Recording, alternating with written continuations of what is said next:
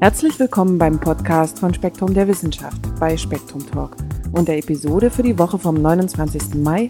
Am Mikrofon auch diesmal Arvid Lai und Anita Becker. Wie an jedem letzten Dienstag im Monat ist die neue Ausgabe am Kiosk. Und zum Erscheinungsdatum haben wir den Chefredakteur zu Gast. Schön, dass Sie da sind, Herr Breuer. Hallo, Herr Lai. In Spektrum Talk geht es heute um das Titelthema, um die Frage, ob der Kosmos einen Anfang hat. Was waren für Sie die spannendsten Artikel im Juniheft? Ja, das Titelthema über den Anfang äh, des Universums ist äh, schon das Spannendste in dem Heft. Aber wir haben noch zwei andere Themen, die ich ganz toll finde. Einmal über die Hirnforschung. Wir untersuchen, wie das Hirn Wahrnehmungen erzeugt. Und ein drittes Thema ist auch ganz kurios, äh, das Thema der Kleiderläuse. Vor 150 Jahren waren Kleiderläuse noch ein großes Problem. Läuse in der Wissenschaft, das klingt vielversprechend. Ja, die Läuse sind durchaus unterrepräsentiert, aber damals war das lebensgefährlich. Es sind an den Epidemien äh, der Krankheiten, die übertragen wurden mit diesen Kleiderläusen, äh, Millionen von Menschen gestorben. Na, vielleicht reden wir darüber nochmal bei einem anderen Podcast. Ja, aber Moment, ich muss mich, äh, ich muss mich gerade kratzen. ja, Herr Breuer, vielen Dank nach Heidelberg. Gut, und äh, bleiben Sie lausfrei. Nun geht es heute um eine Frage, die Philosophen und Wissenschaftler aller Zeiten vermutlich vergleichbar quälte, wie so manche Laus. Der Anfang aller Zeiten und ob es ihn gibt. Ich habe mich darüber mit Dr. Markus Pössl vom MPI für Gravitationsphysik in Potsdam unterhalten. Herr Pössl, herzlich willkommen bei Spektrum Talk. Hallo, freut mich. Sie sind Co-Autor des aktuellen Titelthemas Kosmos ohne Anfang. Anders gesagt stellen Sie die Frage nach der Beschaffenheit der Welt vor der Welt. Können wissenschaftliche Theorien hier wirklich etwas leisten oder sprechen wir schon von Glaubensfragen? Ähm, ich glaube, dass mit der Welt vor der Welt muss man einfach etwas tiefer hängen. Es ist ja sogar, sogar in der Astronomie schon so, dass wir immer, wenn wir in die Ferne blicken, in die Vergangenheit blicken. Sie wissen, dass die, das Licht, was uns von der Sonne ähm, erreicht, zeigt uns nie die Sonne, wie sie jetzt ist, sondern immer die Sonne, wie sie vor acht Minuten war. Mit leistungsfähigeren Teleskopen können wir noch viel weiter in die Vergangenheit blicken. Wir sind im Moment so weit, dass wir knapp 14 Milliarden Jahre in die Vergangenheit blicken können.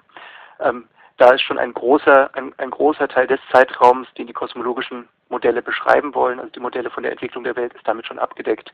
Und dieses Welt vor der Welt, was Sie erwähnen, äh, das ist einfach der Versuch, diese Extrapolation noch etwas weiter zu treiben. Das heißt nicht, dass wir jetzt irgendwie in die Philosophie abgeglitten sind, es heißt auf alle Fälle, dass wir uns in Bereichen bewegen, wo es mit der Beobachtung und mit der experimentellen Prüfung schwierig wird, aber es ist alles noch Wissenschaft. Es hat ja seit dem Beginn der modernen Kosmologie 1917 diverse Modelle gegeben. Können Sie uns einen kurzen Überblick geben? Also es gab eine ganze Reihe von Modellen. Angefangen hat es mit Einstein 1917. Der hat sich nur leider von seinen Vorurteilen leiten lassen und hat sich gesagt, ähm, das Universum ist statisch, also zeitlich unveränderlich. Und dann hat er geschaut, dass er ein Modell findet, was haargenau so ein statisches Universum beschreibt. Hätte er sich von dem leiten lassen, was seine allgemeine Relativitätstheorie sagt, also die Theorie, auf der das Ganze basiert, dann wäre ihm eigentlich eine ziemlich beeindruckende Vorhersage gelungen, denn in der allgemeinen Relativitätstheorie sind Universen, die in sich zusammenfallen oder die expandieren, viel natürlicher ähm, als dieses künstliche statische Universum, was Einstein gebaut hat. Und tatsächlich ein paar Jahre nachdem Einstein sein Modell eines statischen Universums formuliert hat, hat Edwin Hubble gezeigt, dass das Weltall überhaupt nicht zeitlich unveränderlich ist, sondern dass es sich ausdehnt. Also da ist Einstein eine eigentlich so die, vielleicht die größte kosmologische Voraussage überhaupt entgangen, ähm, dadurch, dass er sich von seinen Vorurteilen hat einschränken lassen. Die theoretische Entwicklung ging dann so, dass es einige Wissenschaftler gab, die dieses expandierende Universum ähm, weiter beschrieben haben. Es gab Leute wie Friedman und Robertson Walker, denen wir die entsprechenden ähm, Lösungen verdanken. Es gab De Sitter, der ein, eine andere Art expandierendes Universum beschrieben hat. Es gab Lemaitre, ähm, der erstmals, der sich erstmals diesem, dem, dem frühen Universum ähm, gewidmet hat, was aus dem, dieser Expansion folgt. Also wenn jetzt alles expandiert, dann heißt das ja auch, wenn wir in die Zeit zurückgehen, in die Vergangenheit zurückgehen, war alles näher beieinander. Und Lemaitre hat dann halt postuliert, dass es irgendwann einmal so nahe beieinander war, dass wir wirklich so eine Art Uratom, hat er das genannt, dass wir ein Uratom haben, in dem alle Materie konzentriert war. Und das kommt schon ziemlich nahe dem heutigen Bild vom Urknall, also von einem Universum, was in einem ganz heißen, dichten Zustand begonnen hat. Es gab dann auch Opposition, also es gab ähm, das Modell des Steady-State-Universums, was Hermann Bondi, Thomas Gold und Fred Hoyle 1948 veröffentlicht haben. Das ist ein expandierendes, aber unveränderliches Universum, in dem immer sozusagen Materie neu entsteht. Das Universum verdünnt sich beim, bei der Expansion, aber es kommt neue Materie dazu. Insofern bleibt der Zustand im Großen und Ganzen derselbe.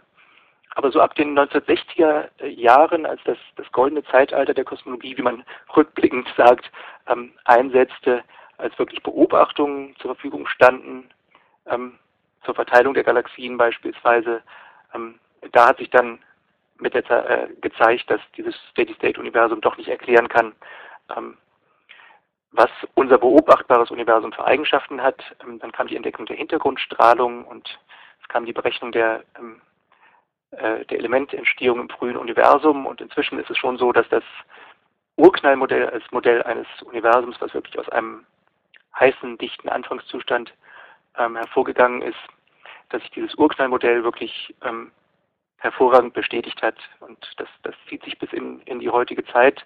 Ähm, wir haben gerade in den letzten Jahren, wir sind jetzt, rückblickend wird man vielleicht sagen, was wir jetzt haben, ist das goldene Zeitalter der Präzisionskosmologie. Wir haben in den letzten Jahren Messungen gehabt, wir haben Durchmusterungen von Galaxien gehabt, wir haben Präzisionsmessungen der Hintergrundstrahlung gehabt ähm, und das Urknallmodell hat sich da hervorragend geschlagen. Das heißt nicht, dass es jetzt nicht ähm, noch Rätsel gäbe. Also es gibt diese dunkle Energie, es gibt die dunkle Materie, die, die wir noch nicht ähm, verstehen. Da ist also durchaus noch ähm, Raum für Verbesserungen, aber im Großen und Ganzen scheint das Bild, was wir von unserem expandierenden Universum haben, stimmig zu sein.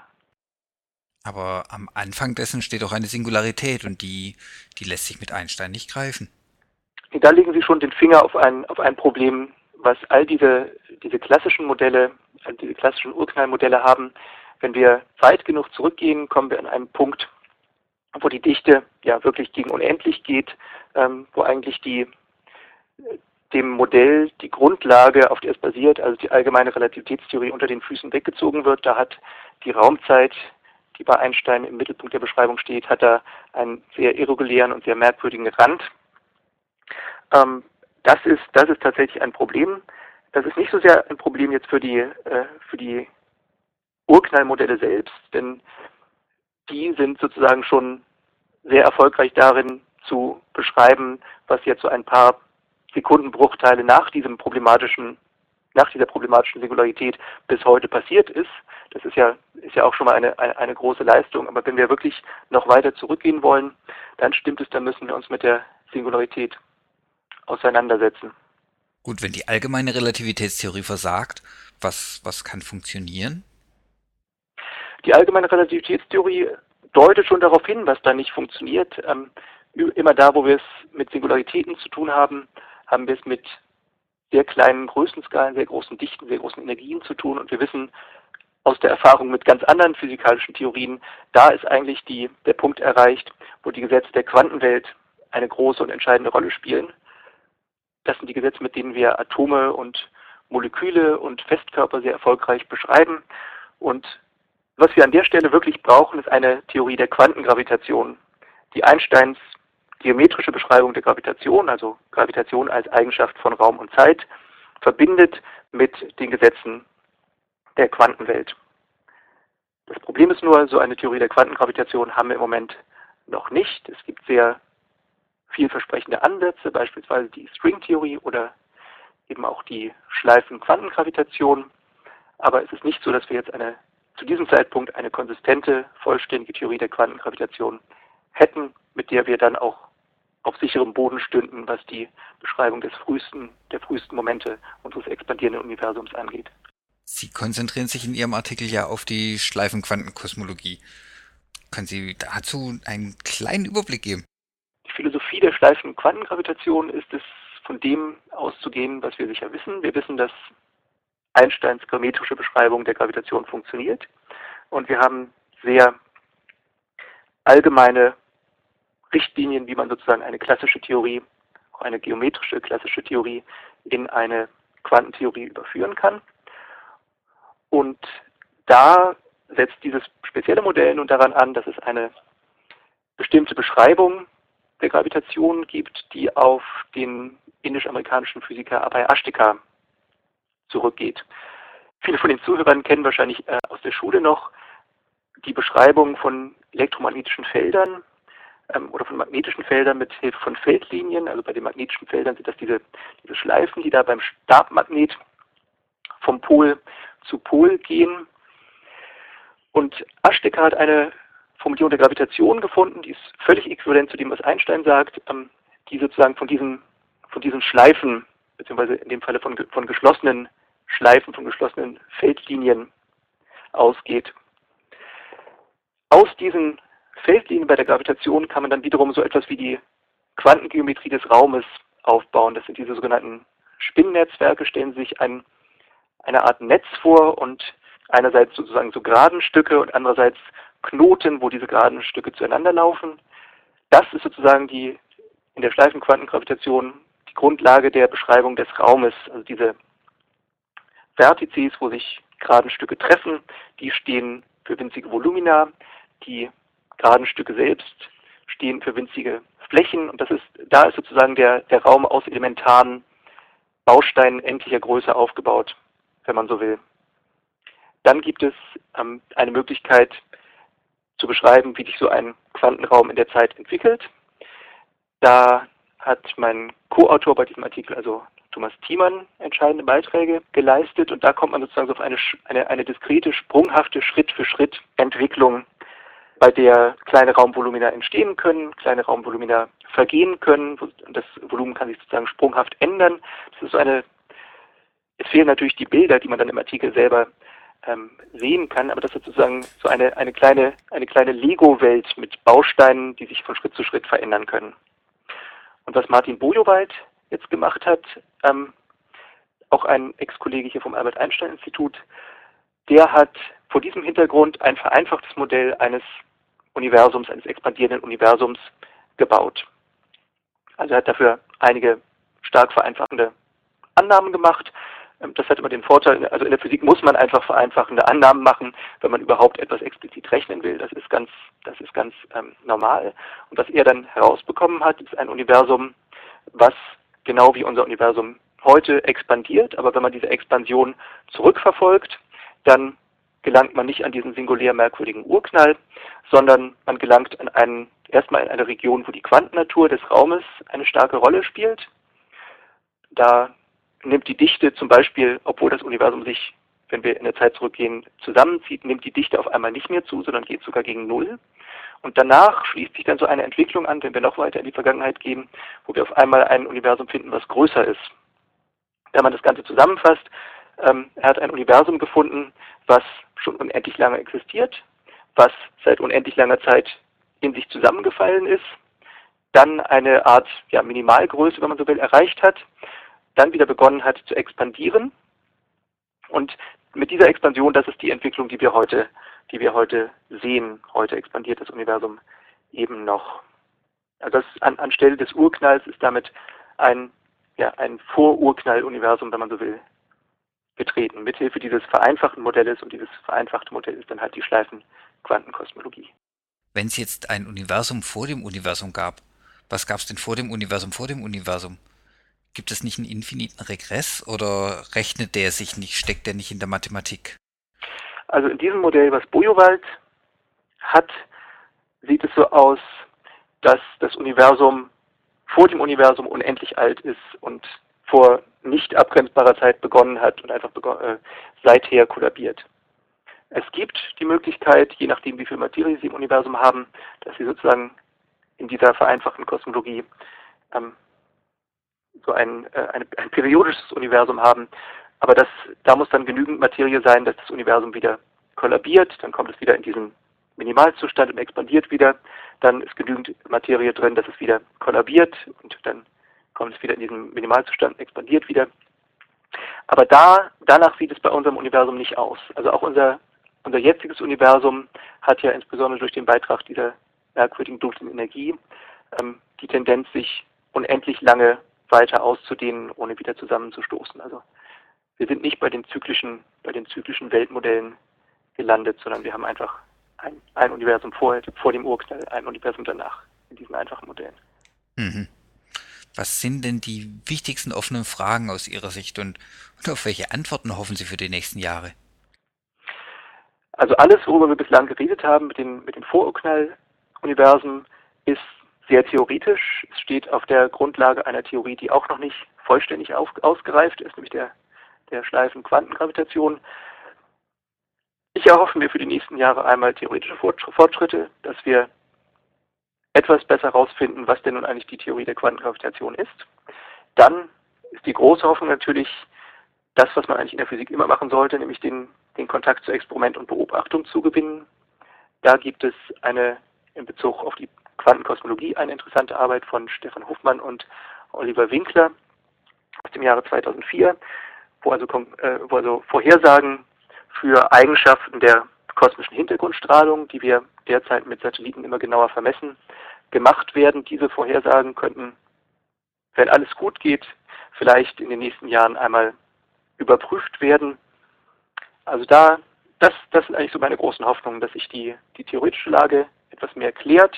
Wir haben bislang verschiedene konkurrierende Ansätze für die Quantengravitation. Vielleicht konvergiert der Prozess, vielleicht schaffen wir es wirklich noch in den nächsten ja, zehn Jahren vielleicht eine solidere, umfassendere Theorie der Quantengravitation zu finden.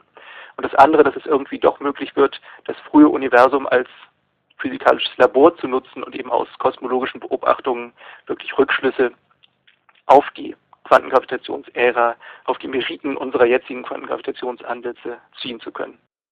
Herr Pössl, vielen Dank für den Einblick in, dieses wirklich komplexe Thema, das ja auch schon mit Bild kaum zu transportieren ist. Vielen Dank, hat mich sehr gefreut.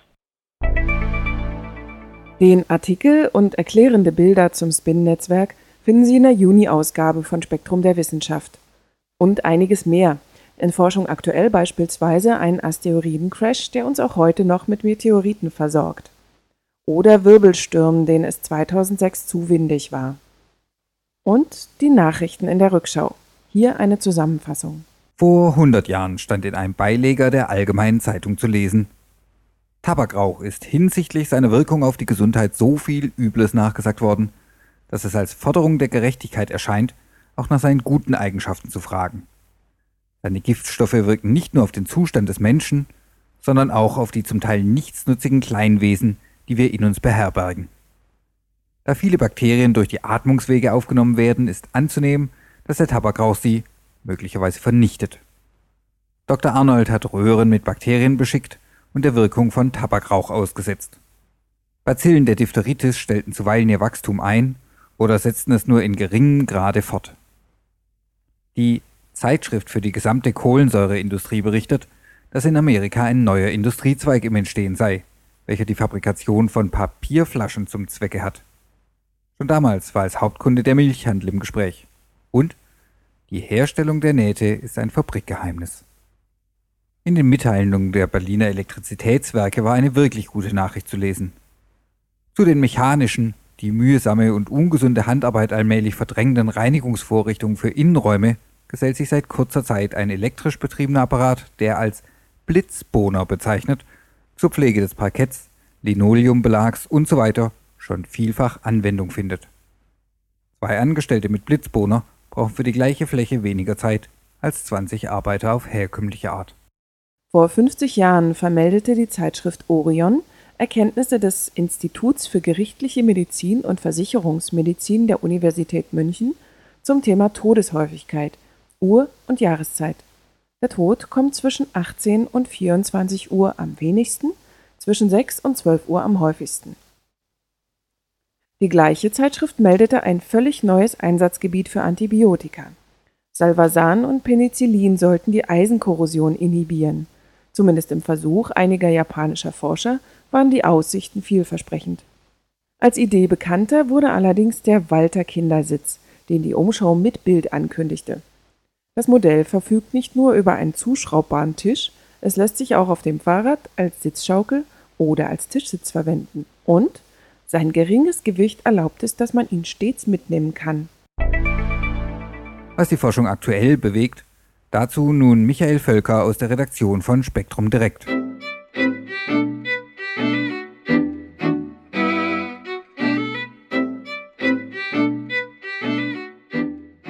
Affen sehen rot. Aufgrund der Futtersuche, nicht der Partnerwahl. Dreifarbiges Sehen muss sich bei Primaten durchgesetzt haben, weil es die Futtersuche erleichterte. Eine alternative Hypothese, nach der Rot als sexuelle Signalfarbe für die Verbreitung des dritten Sehzapfens gesorgt habe, scheide demnach aus, so eine Studie von André Fernandez und Molly Morris von der Universität Ohio.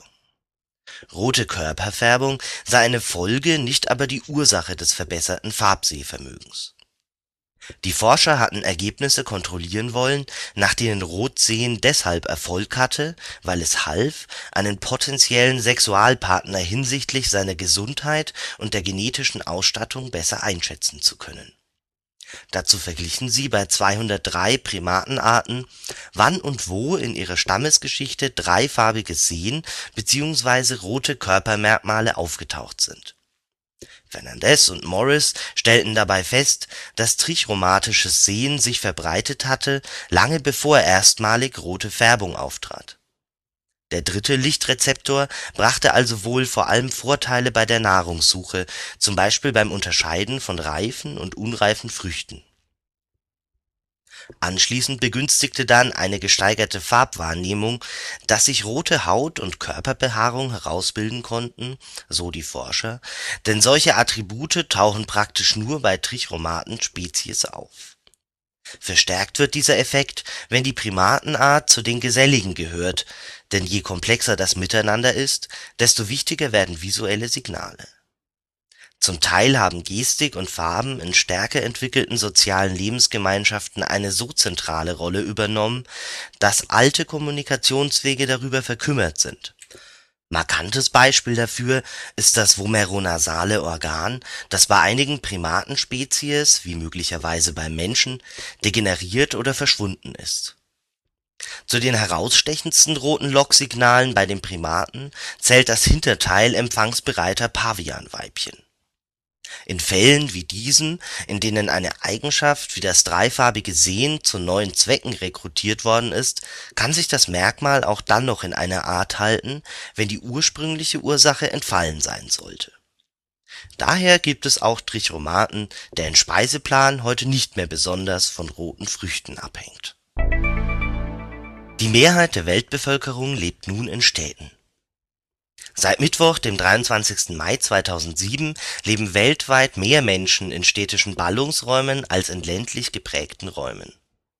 Das vermelden Wissenschaftler um Ron Wimberley von der North Carolina State University in Raleigh unter Berufung auf Daten der Vereinten Nationen. Bis 2010 sollen laut den Vereinten Nationen 51,3 Prozent der Weltbevölkerung in Städten konzentriert sein mit dem heutigen Stichtag sind das 3.303.992.253 Menschen, während es nur noch 3.303.866.404 Personen auf dem Land aushalten. Dieser Übergang basiert auf den durchschnittlichen, tatsächlichen und geschätzten Wachstumsraten der Stadt wie Landbevölkerung von 2005 bis 2010 nach anderen Berechnungen verschoben sich die Verhältnisse allerdings bereits im Jahr 2006. Regional unterscheidet sich dieser Termin ohnehin beträchtlich, denn in den USA wurde er bereits zwischen 1910 und 1915 erreicht, in Deutschland während des Dritten Reiches. Regional gibt es jedoch deutliche Unterschiede im Grad der Verstädterung, die in den Industriestaaten bislang noch weiter fortgeschritten ist als in sich entwickelten Nationen diese holen allerdings rapide auf, und Südamerika hat mit einer etwa zu zwei Dritteln in Ballungsräumen lebenden Bevölkerung bereits zu Nordamerika und Europa aufgeschlossen. Staaten wie Uruguay, Chile und Argentinien gehören dabei zu den am stärksten verstädterten Nationen der Erde. Neben Asien wachsen die Städte zurzeit am schnellsten in Afrika, das bislang noch am ländlichsten geprägt ist Seit 1980 nimmt die städtische Bevölkerung hier jährlich um fünf Prozent zu. Zwischen einzelnen Staaten existiert jedoch ein sehr großes Gefälle, denn Äthiopien und Uganda sind noch überwiegend ländlich geprägt, während die Republik Kongo oder die Elfenbeinküste schon deutlich verstädtert sind Deutlicher Ausdruck dieses globalen Wandels ist die zunehmende Zahl und das Wachstum der sogenannten Megastädte, Ballungsräume, die nach manchen Definitionen mindestens drei, zumindest aber mehr als zehn Millionen Einwohner haben müssen. Noch 1950 überschritt nur New York die 10-Millionen-Grenze, während es im Oktober 2005 bereits 25 waren, wovon Tokio mit rund 34 Millionen Bewohnern die größte ist Insgesamt gibt es mehr als 130 Städte mit jeweils mehr als drei Millionen Einwohnern. Das Rhein-Ruhr-Gebiet Deutschlands fällt allerdings nicht unter die Definition der Megastadt, da sich seine rund 12 Millionen Menschen auf sehr viele einzelne und unabhängige Verwaltungseinheiten verteilen. Demographen und Stadtgeographen haben einige Hauptgründe für den Trend in die Stadt ausgemacht, die sie in Push und Pull-Faktoren unterteilen so locken Ballungsräume mit einer größeren Zahl an Aufstiegs Arbeits und Ausbildungsmöglichkeiten, besserer Versorgung mit Konsumgütern und medizinischen Leistungen, Infrastruktur, höherer Freizeitqualität und einem zumindest subjektiv moderneren Lebensstil. Gegen das Land sprechen zumindest für die Abwandernden und Abwanderungswilligen unter anderem Bevölkerungsdruck, Umweltzerstörung, die gleichzeitig die eigene Lebensgrundlage unterminiert niedriges Einkommen, Arbeitslosigkeit, schlechte Infrastruktur, fehlende Gesundheitsfürsorge und Bildungseinrichtungen sowie soziale oder kriegerische Konflikte. Wimberley und seine Kollegen warnen jedoch davor, dass die Städte zwingend auf das Land angewiesen sind, da sie von dort Lebensmittel, Holz, Rohstoffe und einen Großteil ihres Wassers beziehen Gleichzeitig würden die Ballungsräume ihre Abfallprodukte überwiegend in diese Regionen zurückschicken. Deshalb müsse die Weltgemeinschaft dringend dafür sorgen, dass sich die Lebensbedingungen auf den Dörfern verbessern, um die Abwanderung zumindest zu verlangsamen. Immerhin leben nach Angaben der Internationalen Stiftung für landwirtschaftliche Entwicklung drei Viertel aller Menschen, die über weniger als einen Dollar täglich verfügen, in diesen Gebieten